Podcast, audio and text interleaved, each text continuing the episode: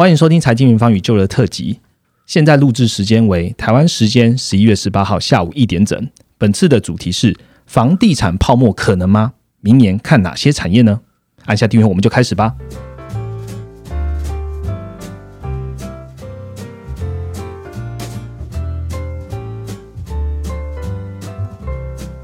Hello，大家好，我是财经方的 Roger。呃，延续在十一月二十号大家听到的 Parkes 内容呢，我们继续来跟 Joe 还有我们的研究人 Ryan 来讨论一下房地产这个议题了。那房地产这个议题呢，我就直接进来来问一下呃 Ryan 这边的对房地产的看法哦。嗯。这一波疫情下的产业，其实房地产应该算是受惠的产业啦。那美国的房地产，呃，我们其实之前也都在看，不管是呃房价啦，或是房租啊，看起来都好像持续的有在房租持续有在好。那房价虽然有一些波动，Ryan，你对美国现在房地产比较长线的看法是什么？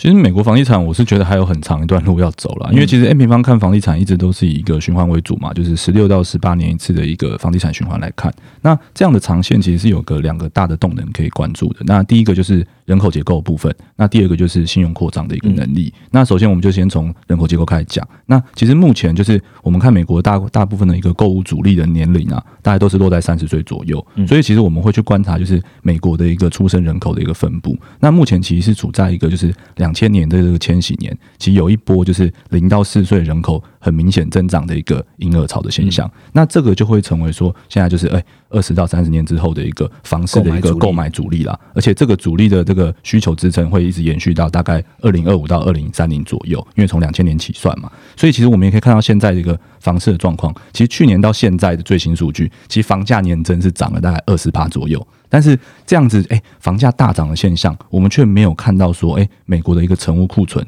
有一个很很很很明显拉高的状况，其实基本上完全没有。是，就是跟你，假如说你从我们前台去看这个成屋库存的数据，你把现在拿去跟二零零八年比。你会发现，现在库存真的超级低，是一个历史的低，等于真的去买房了。对，所以等于说这是真的需求带动，而不是说有个供过于求的一个泡沫疑虑。所以，其实从人口结构来看，这个是没有问题的。那第二个部分是比较是信用扩张的一个部分。那其实每一次的衰退之后啦，政府都会进行一个。大量的一个债务移转，像这一次也不例外嘛。这次甚至可以说是一个史上最大的一个购债。那这种通常这种债务的移转，首先移转的其实就是呃金融业的一个房贷啊或 MBS 的一个部分。所以这也让说就是房贷现在占商业银行的一个比例，也是接近两千年以来的一个低位。嗯，所以配合就是民众在这一波就是可能诶财政的很大的一个益助之下，它房贷的负担比例大幅下降。所以其实从金融业放贷跟民众有没有能力去借房贷来看，它其实都还有很高几率，还有一个就是信用扩张的一个推升的一个动能。所以美国的房地产，我们是认为还有很长的一段路要走。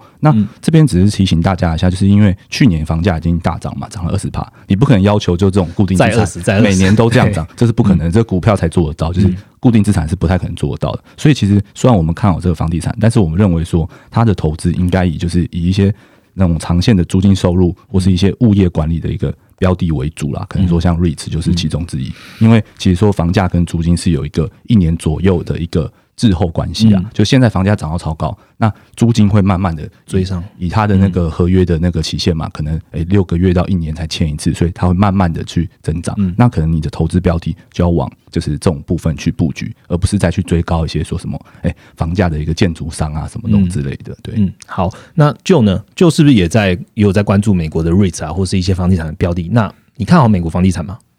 嗯，其实。呃，你如果用角用我们说了营运的成本的概念去看，你要看讲，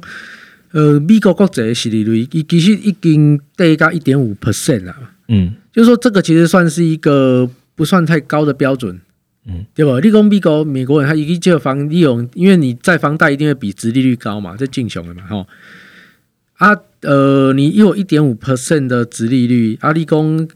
呃，贷款的利息，哎，可能假设抓个三 percent，嗯。只要你这个运作循环是让正常的嘛，对吧？你讲出企业部分，啊，个美国的租金的部分，嘿，你可算讲，我们说假设啦，就算你用加州，诶，租金投报率比较高了，呃，应该说租金的投报率，呃，扣掉有的没的各种的成本，你应该是可以拉出一个二点五 percent 嘛，嗯，对啊，你亚公哥你个用贷款去用，你不是用一百趴的本金去造诶，其实你要滚出比贷款利率还要高的利润，这些也当然有机会的。嗯对啊，你讲你这个这个循环，但是无什么问题的话，其实处的计小不会低到哪里去啦。就是说，你用常态性来看，呃，房价跟房租还是会跟着美国的通货膨胀走。嗯诶，至少你美国小回你也无进入讲大规模的通货紧缩，那你还是一个温和的通货膨胀，啊，处甲触周其实拢会一滴嘿嘿，这个几率会是比较高的。啊，而且的我讲伊的需求其实是实的嘛，伊毋是讲伊买厝啦，啊，都无人去大，因为你你看美国的。空屋率，如我们不管用美国的三大协会的哪一个，我们去看，伊的空屋率其实拢跌十 percent 上下了嘛。嗯那我看这个跟欧洲数据其实也没有落差很大，甚至跟台湾落差也没有很大，几乎都有，甚至台湾空屋率可能还稍微再低一点。那我们意思说，这个空屋率其实十 percent 差不多就是一个一个国家或一个社会它正常人口流动保留的健康水位嘛弹性的一个健康水。你买讲空屋率循管，啊，毋过伊的空屋率我看起来是还好啊，所以你讲房价上涨，这个是一个很合理的，因为对市场的资金来讲。你只要有办法让我的效益，就是我投入的资金能够大于我的买房或者出租房，或者我取得物件的成本、营运成本、总成本，只要大于它，我理顺而谈，我可是一底没出嘛，嗯对吧？我可以撸贼撸贼撸喝嘛，对吧？啊，对美国人来讲，还是有人需要住的地方啊，不管你北处还是你北处，那个只是资产的移转，但它不改变，就是说，就是这么多人需要住的。事实嘛，所以这个店是未盖啊。我讲你这个店也无盖进前，其实美国的厝，你讲计小去起，我感觉是种合理的状况。但是未未想迄今年安尼起较较惊人啊，因为加惊人，我感觉是正常，因为你古年的生，就是我说了，景气的循环是你现在做了什么事情啊，但是反映到经济，你看到数据有时候它需要一段时间，嗯，因为伊毋是讲你你你立刻个。欢迎的，喜欢近几那个购买工的美国油商以减少生产，他说以给造成你讲贵的半年一年的时间，油价给飙涨。啊，你赶快的疫情来啊，你和人类呃大规模的经济行为都停了来啊。啊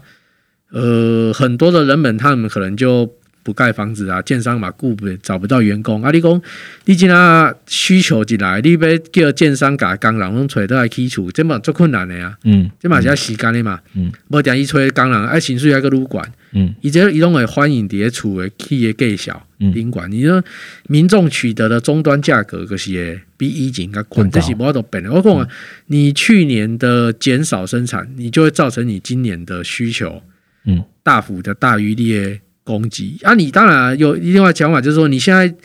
诶，建商以需要这些厝诶，因为伊感觉生意做好诶嘛，嗯伊无够卖，所以伊可以扩大生产。嗯你很容易就造成说，你讲贵个半年或一年，或是说明年，哦，就是一个房子盖好的时间周期，你可能过个一两年，你就会发现说，诶，房地产的涨幅就没有那么的明显啦。与你现在者的增产，你过几两当以后，你应该看得出来，那个会有助于之后的美国房价成长就会缓和。嗯。落来安尼对，啊，毋过伊我讲伊拢是需要一段时间的呃发酵的，伊嗯。毋毋毋是讲随一个发生的啦，所以你在一呃至少在短期的一两年内，我感觉讲美国的你讲房地产的库存，它不是会那么快的拉升的，嗯。啊，你没办法那么大慢慢那么快拉升的话，其实其实讲诶，厝的计小个起是做合理的，因为你每当期待讲建商今天去招工，啊，今年个随厝起好啊。嗯无可能这个代志嘛，你车可能佫有机会讲半当内底还好，嗯啊，你讲厝真正是无不是这么短期机会啊。而且美国现在薪资嘛，拢各开始起啊，而且嗯次数都缺工嘛。你看到美国的呃职位的需求其实是大幅大于失业的人口嘛。嗯哎呀、然后除了工作的项目没有办法磨合以外，二来是你要拿出更多钱，你搞有法度互工人，跟大家运作也就业职场，嘿，啊，跟大家起厝，我感觉这是。需要时间的啦，真的会需要一段，嗯按照以往的经验，会需要一段比较长的时间呐、对啊，嗯好，谢谢舅。呃，我们刚刚听了 Ryan 讲，就不管用房地产的循环，或者是说我们用呃现在真的是缺工，而且成屋库存来看，看起来房市还是很健康的。所以房价的上涨，刚在刚刚就讲的循环下，本来就会缓步的上，只是不会涨得像今年的这么的夸张。来问一个可能中期会遇到的抗力好了，就是升息。刚刚就其实第一段讲的就是说，诶，那现在的那个利息的关系，可能呃民众会愿意去买房，因为这样换算起来，它还是有报酬的。那会不会民众在刚刚两位提到的明年年中可能会有升息的杂讯会更多的时候，房地产会有更大的抗力呢？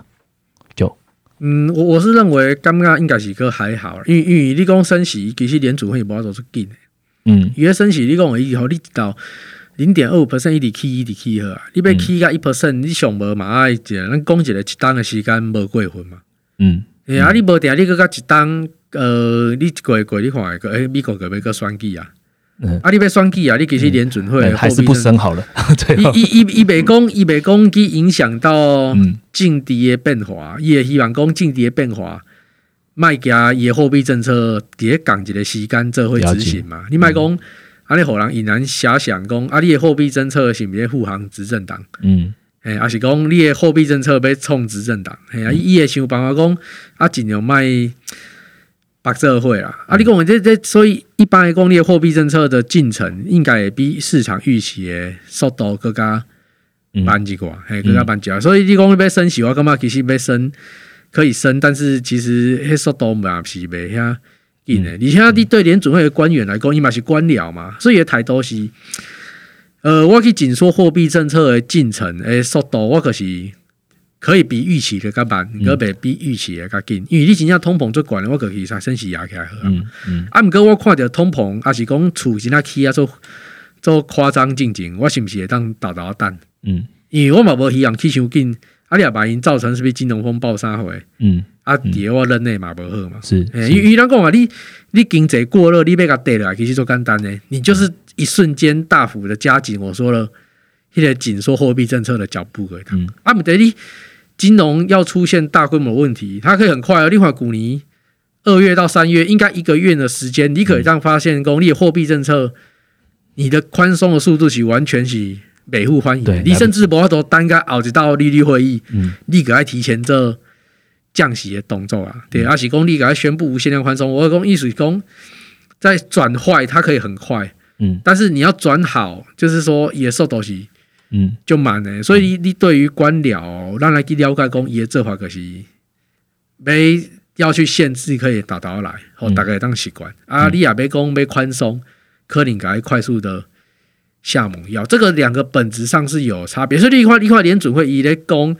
要缩减 QE 的时阵，它会说到很模糊，让你到后来已经对缩减 QE 是无感了。嗯，市场都反映到不能再反映了，对啊，一对升息嘛是啊，一买一开始公不排除升息差，呀、到后来感觉好你讲有没有升息已经无感了，因为甚至民众已经感觉讲，刚刚已经升息过啊，也尴尬，可惜。呃，大家会抓这个模糊地带啦。我想这个是一个很好的政治沟通，就是尽可能卖对市场造成就大的嗯冲击啊。嗯对对对，所以呃，跌升息进景，我相信房地产就有一些比较颠簸的情况啊。但是其实，呃，我认为房地产真的比较热，大概是第三季 Q 三或是上半年真的比较热。你讲美国的红地上，我感觉其实到 Q 三，甚至到最近啊，甚至到接下来的时间，其实房地产已经无遐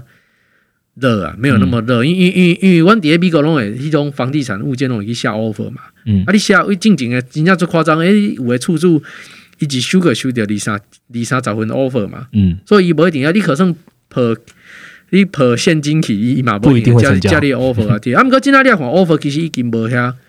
嗯无啊少啊，所以你讲美国诶追加意愿，我感觉其实是嘛是还好，就是嗯袂遐强啊。啊，毋过你讲要计大热，我感觉嘛是。就难了，因为你的供给嘛是个无搞的状况啊，所以你从地上来用一个较宏观的角度啦，可是用结果当十当去看的话，诶，话其实真的是一个小颠簸呢，或是小的一个进程啊，但是不会改变公伊的房价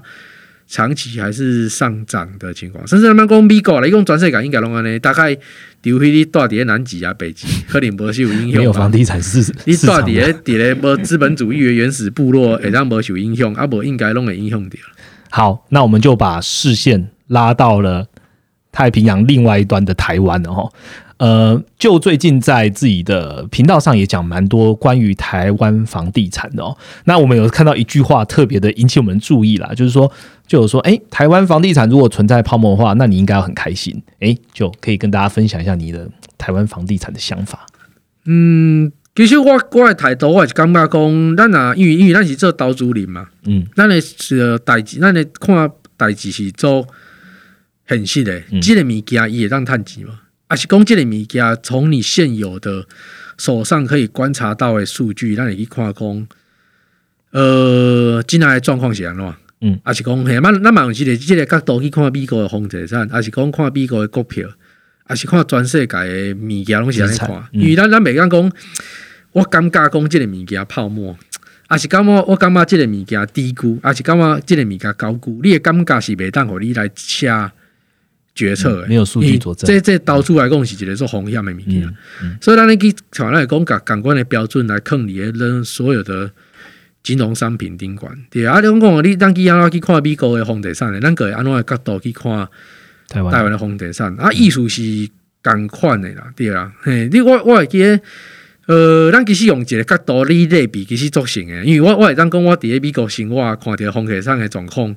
加当地民众诶感受，会当讲搬来台湾只一一模一样嘛。嗯只不过一边是讲英语，一边是讲中文安尼尔。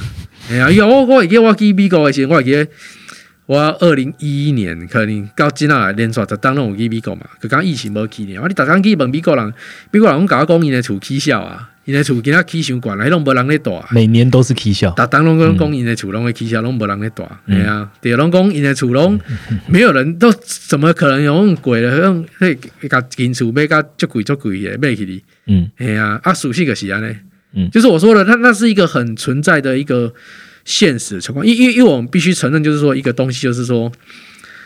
房地产伊是一个金融商品，嗯，诶，伊也毋是金融商品，为什么银行会当贷回你遐侪钱？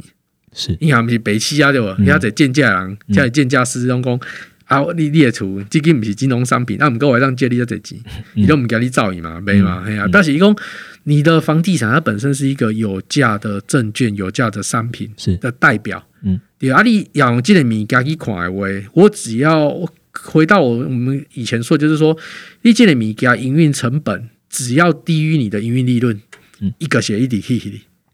对吧？也也正向营循环嘛。比如讲你跟他卖便当赶快嘛，你只要卖一个便当可以赚一点钱，啊，表示我让卖这个便当诶，薄利多销。哎，除非讲你买你卖一个便当就是了钱，你卖越多便当，你就是了入贼。嗯，哎，你可是袂好。我讲你你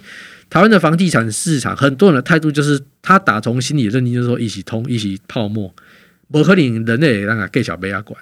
是按个属性，一个是市场正常下交易的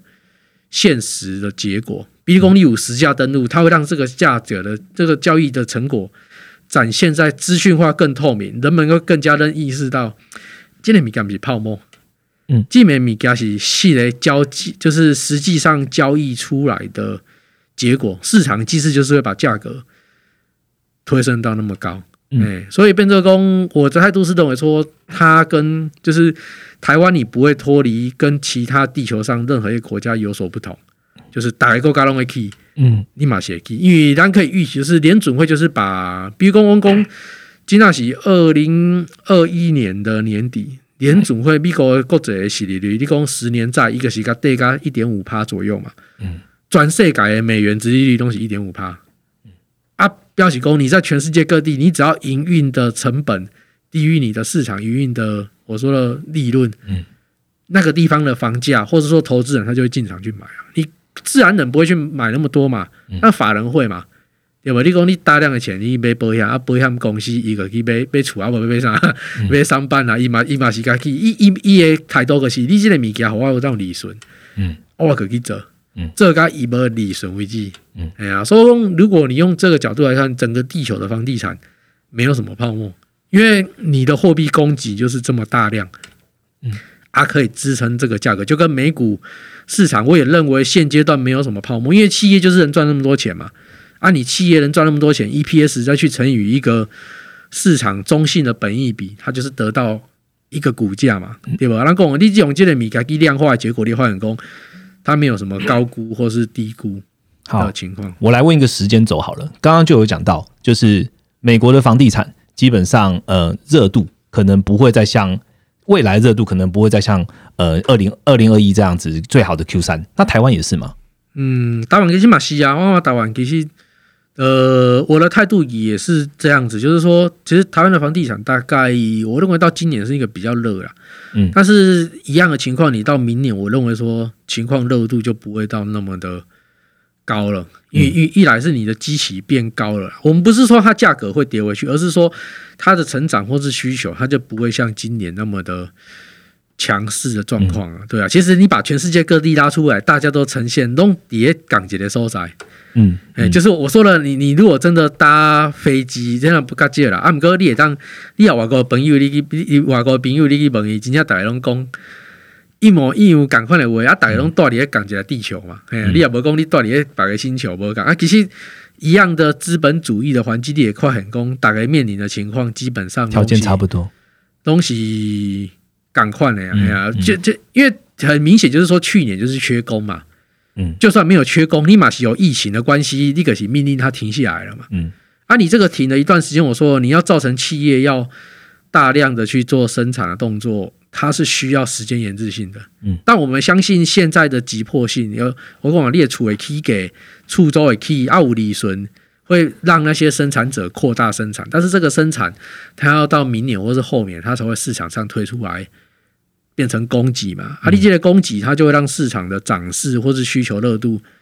个干北下管啊。对，啊，姆过讲这这是有时间性的情况，就是美国情况，你套用在台湾，台湾你还是你套用在欧洲嘛是共款啦，哎呀，而是你任何国家你去看，其实都差不多，差不多，因因为我几乎然看过国内外各式各样的数据啊，其实大概总控都是赶快，嗯。哎、都没没有没有特别的，就是你你真的到那个国家去看，你那个发现法国的总控控嘛，就发现伫咧台湾辛苦，一一模一样啊，嗯嗯。大概几乎拢是一模一样的状况，顶多就是我说了，呃，你如果没有去外面，你可能想法会不同。对啊，就像我说的，打龙干嘛打人空污率就直接储空气，啊，毋过你话你去美国看，诶、美国的空污率嘛，该该该管管啦，嗯嘿啊，啊嘛是拢有大人对啊，就因为你用各式各样用台电迄数据去看，迄其实拢迄拢袂骗人的嘛，嗯嗯对啊，所以迄其实数据数理看起来，其实所有的数字都是呈现说这个市场它并没有一个很夸张的 overbuy 或是 oversold 的情况，因为因为我们也知道啦，就是市场上如果这个商品是有很大的套利空间。其实都很快就会消失了，因为大家会进场嘛。而且公积的名额很明显就是高估了，那大家我说过，它市场机制就会利用它的，就是利用各种的金融工具去做放空的动作，嗯。企图去从里面找到利润可以赚到钱。对、啊，直到市场上没有利润为止，是。这是很明显的金融市场的机制，对啊，市场其实一个是安尼嘛，你你你没有空间了，就是它就是那样的演变。就像我让讲，让讲美国的股票啊，也给小时偌济，给小时，它都都有一个衡量的市场机制，不会让你感到说哦，就是说这个物件哎有没有很大的，就是比如讲，就像我们说去年的股灾好了，你用 S M P 五百大幅的跌下，或是道琼一瞬间跌到一万八千九嘛，嗯对吗？啊，你讲当市场机制恢复了，那个那个疯狂的情绪过后，它的股价是不是很快就拉回来？对，野公一跌停跌一万八千九，啊，单一进场给它 key 起来嘞，嗯绝对不可能。因为我讲那个市场很明显的溢价或折价也做定个消失在市场上，因为利润会簇拥大家去把这个溢价或折价情况给假掉。嗯嗯对啊，所以你你你不会看到一个地方的金融商品长期的高估或低估嗯。如果你觉得它高估或低估，那就是你的估价错了。你把 就像我说，一个 LV 它长期在一个很高的价格，你可能问很多男生，男生都觉得一个价格有泡沫。他们对女生来讲，你如果你的估价调成女性的模式，它就是合理的价格。对。对吧？五颗零嘛，阿喜公，阿喜公，我跟我这很多东西是这样，就是你你必须有时候不是那个东西的标价错了，是你的估价的逻辑错了，所以会造成你在判断上就都来误差。嗯。嗯，其实我我那个就他刚刚讲，我就想要那个我们创办人 Rachel 讲的，就是其实经济学就是人的行为。刚刚讲 LV 就是一个很明明白白实在的例子啊。好，台湾房地产的部分啊，Ryan 好像也有一些想要跟大家分享的嘛。因为其实我我平常也有看那个 Joe Investment 的文章，其实下面我看了很多人一直讲说啊政治不正确啊，你都用资本市场看 看那个啊。其实这个部分我是蛮想帮旧大平反一下啦，因为其实我觉得房屋其实它真的是民众很大的一个财富效应的一个来源。嗯像像我我我做个做个简单的举例啊，就大大家不知知不知道，就是美国的，就是可能说各个不同收入阶层他所拥有资产的一个分布，嗯就是其实现在目前拉大财富就是不均这个东西，主要是来自于股票。因为有钱他可以持有很多的股票、很多的资产，他当然也会有房地产。但是其实房产在美国就是。呃，因为可能最后五十趴民众的收入的民众，他也会有一个资产的需求，是反而说这几年这个房地产的这个上涨，其实反而是让他财富增长的一个比较大的来源，因为他没有很多的钱去持有太多的股票什么什么，那他但他有买了一个房子，所以他可能哎，房地产涨价的时候，他也有一个额外的一个收入，嗯。因为房地产涨价，他可能原本哎，我只贷款哎一百五十万买这个，就美国嘛，就可能贷款贷款一百五十万买这房子，嗯。那结果它越涨越高，越涨越高，那它是不是那个贷款占那个房价的那个比例就降低？嗯。对，其实台湾或亚洲也有这样的一个现象，就是大家可能会一直攻击说啊，为什么政府都不打房啊，政府都手段不够强硬啊？但是你要想想看哦，就是可能说以台湾像我自己周遭的这种长辈，他们很多都享受到了房屋上涨的红利。但是他你会发现他们他们有些人贷款情况是这样，就可能哎、这个房子以前啊他九百万买的，嗯，好，现在涨到了三千万，哇，涨了三倍，对不对？嗯，他房贷也增加了三倍，因为他可能小孩哎、要去出国读书，那我就二胎出来，他、我哪天哎、房子房子要装潢，我就三胎出来。好，那我问你哦，假设现在台湾的政府很猛烈的开始打房了，打房了，然后呢从他从房子从三千万跌到一千五，嗯，哇，那他是不是立刻就违约了？对，对，所以其实这个东西是政府不可能这样做的嘛，因为你这样做的话，其实先死的也不会是那些有钱人啊。你说地图也一定炮就是全死对，先死的一定也是就是后面中段中中中后段收入的民众，所以其实真的大家不要觉得说这个东西是政治不正确，这个其实以总经的角度来讲，它真的也不能这样子打。嗯，对，所以它一定是要让房子就是、诶我长期稳定在一个缓缓增长的一个步伐，可能最、诶最好最好可能跟跟跟通膨一样，我就让它缓步的一个增长，那不要让这些人会有一个还不出款的一个问题。所以其实真的真的这个资本市场就是这样运作。所以如果我刚我刚才那个重点就是，如果你想要把这个财富的不平均，就是把它缩小，那其实你可能也不是把眼光放在房地产，你可能去放在股票上，可能不是放在这种就是你觉得一定要把房子打下来让你买得起，这个是不健康的。对，嗯，好，谢谢 Joe 跟 Ryan 跟我们分享房地产哦。那我觉得我们这一个部分房地产其实讲的已经非常的充分。那用总监的角度去看啊，或者是用资产的市场的一些运作来看，我相信对现在的投资人来讲，应该对于房地产有一一个一个基础的概念跟一个想法。然后下一个主题，我们来好好认识一下就并且来好好问一下明年的资产配置是什么吧。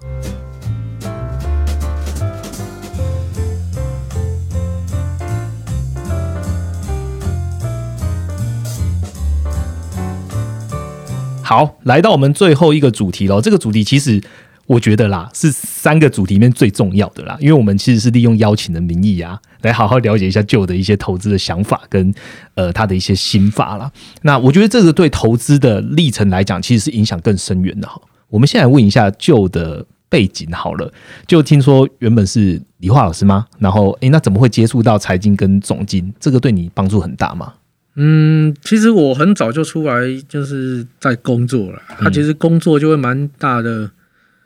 体悟，就是说，哎、产业趋势的变化。像我记得我比较早就是说电脑的硬体维修嘛，那其实你就会比较逐渐的有了解说一些基呃硬体商品跟它对应的价格趋势的变化嘛。那那那个那个是大概我初步就是对于经济的。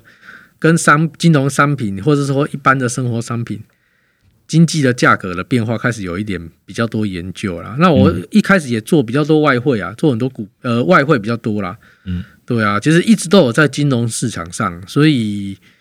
我倒认为说我的职业原本是做什么的，并不会影响到去做这个金融商品的研究它的兴趣啊。对，而且我我们会发现说，呃。去研究它，其实会对生涯的规划有很大的帮助，对，很大的帮助。哎，那我自己的态度就认为说，就想办法去把它搞懂。对，那我们也不是说为了想要，也也有，但是我并不是说为了说，哎，认为说为了赚大钱，所以去研究它，而是研究它，研究到后来发现它是可以赚大钱。对，其实逻辑是这样，然后我们就会想说，哎，那把这个。部分那就做到自己能做的极限，这样子。好嗯，我想，嗯，现在民方的听众朋友里面，还是有一些是呃刚加入投资市场这个领域。我想帮呃投资新手来问就大两个问题。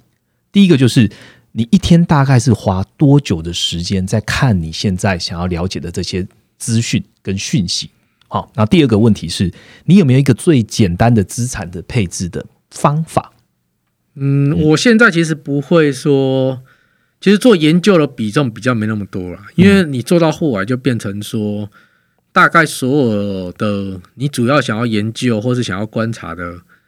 呃，经济的东西都放在你的脑袋里了，对吗？因为那个东西就是一直在重复而已嘛。内化就对。对，然后你做到后来就变成是每一天你只是更新一下说市场新出来的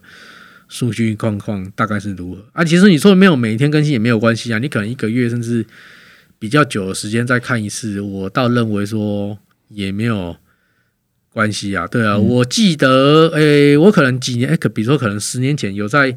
渔船上，那时候都没有网络啊，我可能一个月再看一次，诶好像也没有什么太大的影响，嗯这样子。只是说我的工作因为会比较有相关性，嗯所以我会比较需要每天去看一下看一下。对啊，对我的呃读者啊，或者说给他们一些参考的内容，这样子。不然其实我认为说也没有必要说需要一直去看啊。所以连我自己我也没有花一天也不会花到很多的时间在上面。对，除非我说你是一个比较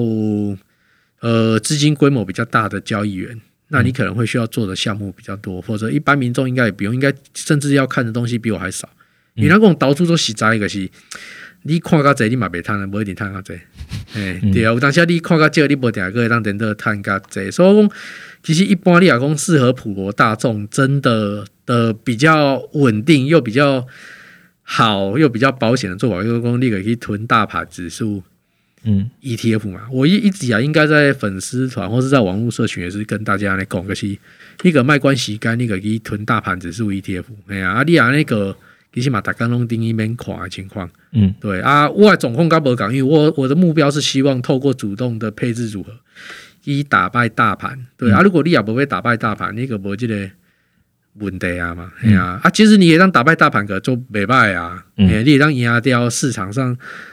大一部分的刀猪林啊，嘿啊，你也当连续十年能打败大盘，其实那就要求呀，嘿要求厉害的嘛，对吧？讲你买打败大盘，你十年来都跟大盘并驾齐驱个啊，嗯。啊，你别十年来跟大盘并驾齐驱，我想干单个买大盘，嗯，安尼尔，哎呀，对。啊，其实我们在那个 ETF 的呃交战所的这个线上课程也有做一个统计啊，就是长时间看起来看起来啊，基金经理人他的绩效啊，打败大盘的只有八 percent。好，一百人里面只有八个基金经理人可以打败大盘，所以刚刚就也在讲嘛，就是说，如果你今天是一个新手，那你想要了解的话，你不如就买大盘，跟着指数走，或许你的绩效会比你这样一直频繁的操作还要来得好。讲到了 ETF，我也想要问一下就哦，就最近在 Facebook 上面也有贴出，就是自己的一些投资的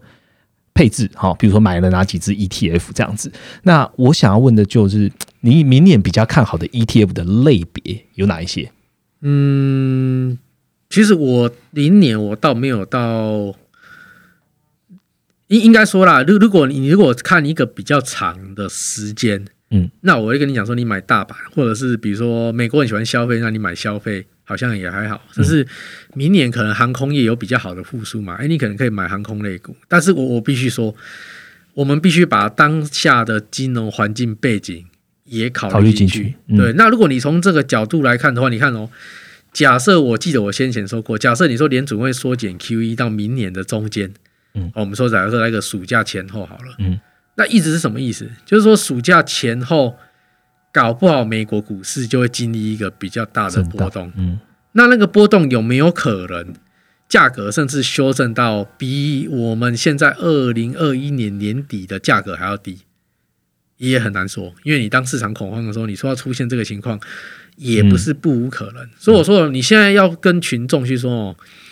你看好下面物件，这是一个足歹沟通的代志。嗯对，因为咱坦白讲，即仔美国的股票的价小，毋是足低，嗯不是说很高。啊，毋过我嘛感觉讲伊无足悬，因为你相对用一两年的或两三年的红景一个时间轴去看，诶、伊价小嘛是相对嗯低的状态。嗯所以说我我会甲群众讲，你也毋知影讲你明年买买买明年要买啥物较好，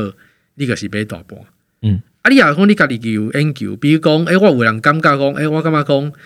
呃，诶、物价上涨，美国人来做更多消费。嗯，啊，我是袂上去消费型的，嘿啊，我会讲去买一寡消费型，然后可能也是非必需型消费型的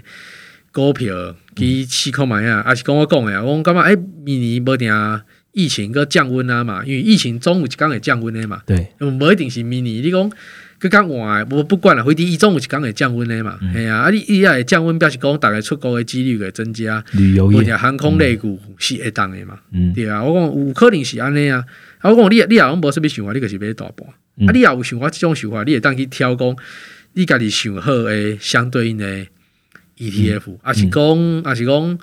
呃，我感觉今仔汽车做缺货诶，啊，无定明年诶、车会卖的比较好，因为比较没那么缺货，对，交货交车的几率应该会比较大，比较高诶，嗯。无定有汽车类股的 ETF 嘛，哎呀，讲你你可以有很多的想法，但是如果你连这个想法都提不出来，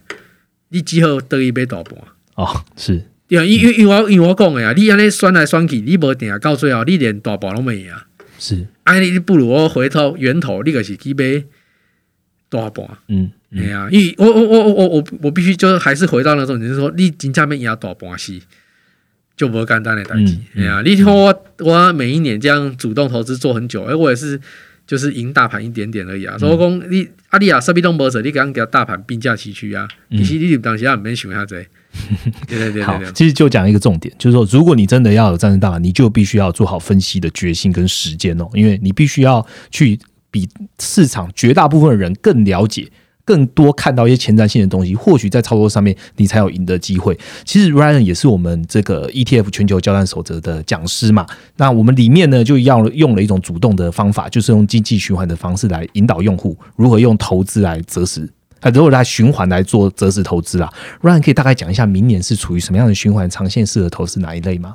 其实，因为其实从疫情以来到现在，就是大部分的不管是美国大盘或是一些海外的国家股市，其实真的都涨得非常多。所以，虽然说我们经济循环看长线的，可能包括说一些科技的一个生产力，嗯。或是我们刚才前面讲的这个房地产，我们其实都认为会延续，而且它延续的时间可能是很长的，可能到二零三零这种这种这么长的时间。嗯循环。对，所以其实我觉得就是在这样的情况下，你的大盘配置是还是要一定要有的啦。嗯。就是因为虽然可能诶、我们也会预估到，就是可能有一些明年会有一些库存问题，嗯会有一些回档，但是这种大盘的配置，就是你只要把投资的时间拉长一点，你还是该配置它。是。那在这堂课程里面，我们还有额外去讲到一个制造业的一个库存循环。嗯那其实这个制造业库存循环，其实你可以起算哦，就是从疫情期间到现在，现在是因为供应链还是紧张，还有问题，所以库存补的速度不够快。不够快，但是如果说好像联总会的预估，它可能到明年的 Q one 或是 Q two，他就觉得说，或是甚至 IMF 的预估啦，他们也都是到明年上半供应链就会出现一个缓解。那那时候如果说，哎、真的见到库存的拉起来，嗯。那制造业的这个库存的循环，它就会走入这个下降的段。嗯。那这种下降段的时候，其实首当其冲的一定是以这种就是新兴亚洲啊这种制造业制造业出口为主的一个国家。所以在刚刚前面讲这个大盘配置上，你可能比较配置的就是变成是美股大盘，因为它是以终端消费为主嘛，那服务的为主嘛，所以你可能会去大盘是选择这个。那制造业这样子的一个循环下降，其实也是一个机会啦。嗯因为其实制造业这个库存的循环就是一直周而复始，嗯所以可能到了诶、明年可能配合联准会的一个缩债结束，嗯那它就可能这这边正式的停止购债，然后到那个时间点来开始讨论升息。那其实很很正常的情况下，新兴国家一定反应一波。但是如果它反应一波之后，制造业的库存慢慢的消化，可能到明年的诶 Q 三 Q 四，你看到这库存拉起来后，又开始往下降，下一个那个时候可能变成说，哎、你除了美股大盘以外，你也可以慢慢的去配一些新兴亚洲或是出口国家的一个 ETF。那我觉得这种大盘的配置方式是最适合大家理解的一个嗯投资方式，而且好做啦。它可能一季、半年才要去做一次，那你可能看一个关键数据，可能看个库存，你就知道状况了。嗯这种这种感觉，对，所以我觉得这堂课里面会去讲更细。那其实如果说在 p o c k e t 里面，我们大概就是以这样简单的方式告诉大家，我们怎么用循环去选择一个时间点。可能说，哎、我现在如果真的就想投资，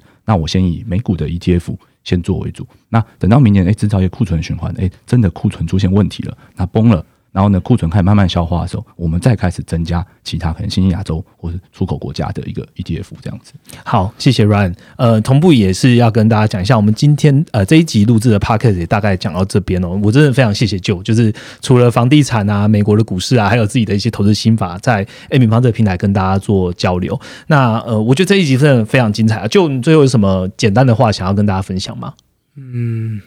其实呃，就只能祝大家投资顺利啊！啊，如果 没你如果真的没有什么想法的，就买大盘真的是一个不错的